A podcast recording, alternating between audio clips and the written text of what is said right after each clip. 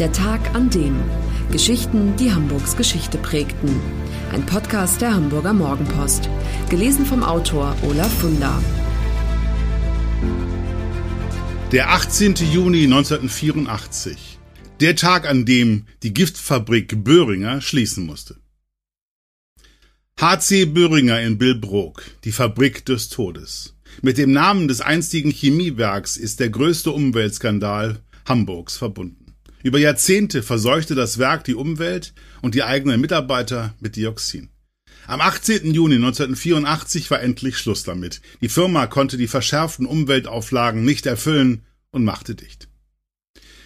Die Andreas-Meyer-Straße in Billbrook, der Tatort, fast 40 Jahre danach. Wo einst die Fabrikhallen standen, erstreckt sich eine riesige Freifläche. Das 80.000 Quadratmeter große Grundstück ist an einen Lkw-Handel verpachtet. Etliche Laster stehen genau da, wo sich immer noch eine der giftigsten Altlasten der Bundesrepublik befindet. 100 Tonnen Dioxin, so die Schätzung, liegen da im Boden. Die Geschichte von Böhringer in Hamburg beginnt 1923. Auf dem Gelände in Billbrook wird ein Arzneimittelwerk gebaut.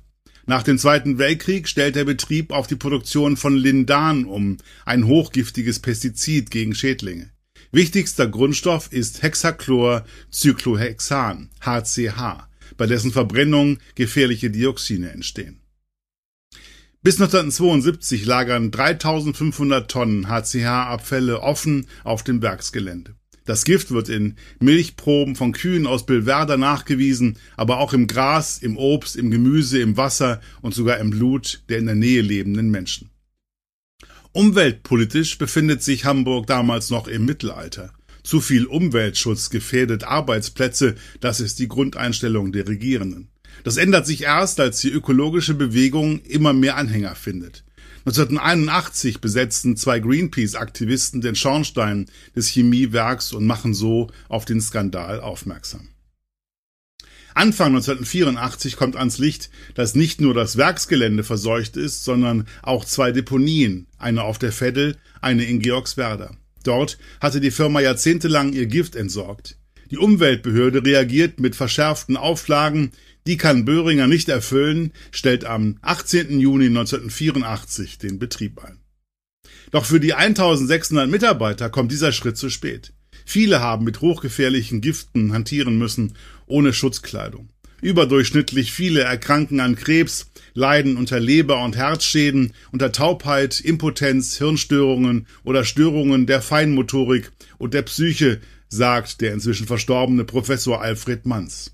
Der Arbeitsmediziner leitete seit 1987 ehrenamtlich eine Beratungsstelle für die Betroffenen.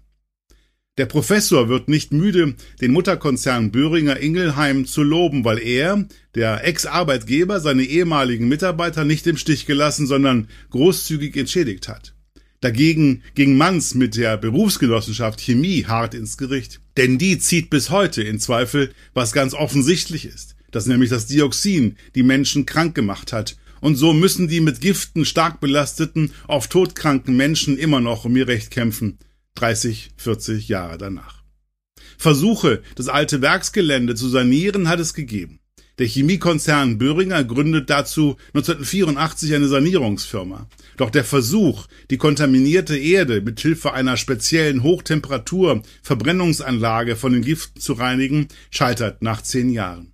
Daraufhin wird ein anderer Weg eingeschlagen. Sichern statt sanieren lautet ab 1994 die Devise. Das Gelände erhält eine Art Betonsarg. 80 Zentimeter dicke Wände werden gegossen, um zu verhindern, dass weiter Dioxin nach außen dringt. Bis heute laufen rund um die Uhr fünf Pumpen, die kontaminiertes Wasser einer Wasserreinigungsanlage zuführen. 750.000 Euro kostet der Betrieb pro Jahr. Die Zeche zahlt immer noch Böhringer. Das war der Tag an dem Geschichten, die Hamburgs Geschichte prägten. Eine neue Folge lesen Sie jeden Sonnabend in Ihrer Mopo und hören wöchentlich einen neuen Podcast.